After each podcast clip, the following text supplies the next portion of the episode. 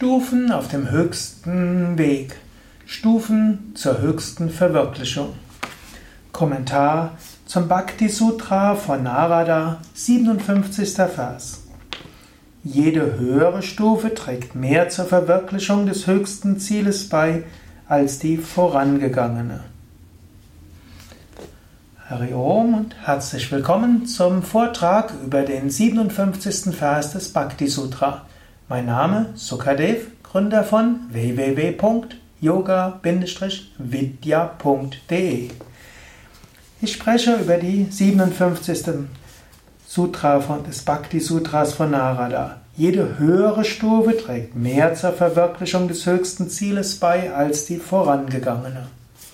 Es gibt viele Weisen, wie man den spirituellen Weg sehen kann, viele Stufen auf dem spirituellen Weg, so viele verschiedene Stufen und Möglichkeiten. Er hatte im letzten Vers über drei Arten anfänglicher Hingabe gesprochen. Und so jede dieser anfängliche Hingabe hilft. Der erste Schritt wäre, wenn du leidest und verzweifelt bist, dann wende dich an Gott.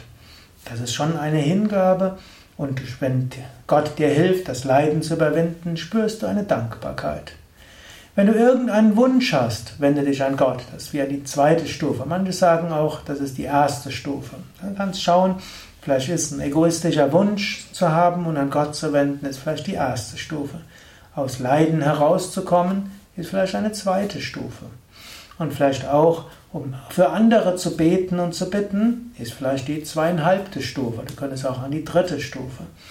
Die nächste Stufe wäre, Gott darum zu bitten, dass du auf dem spirituellen Weg regelmäßiger sein kannst. Das wäre auch ein nächster Schritt der spirituellen Verwirklichung. So kannst du weiter überlegen, welche Schritte du weitergehen kannst.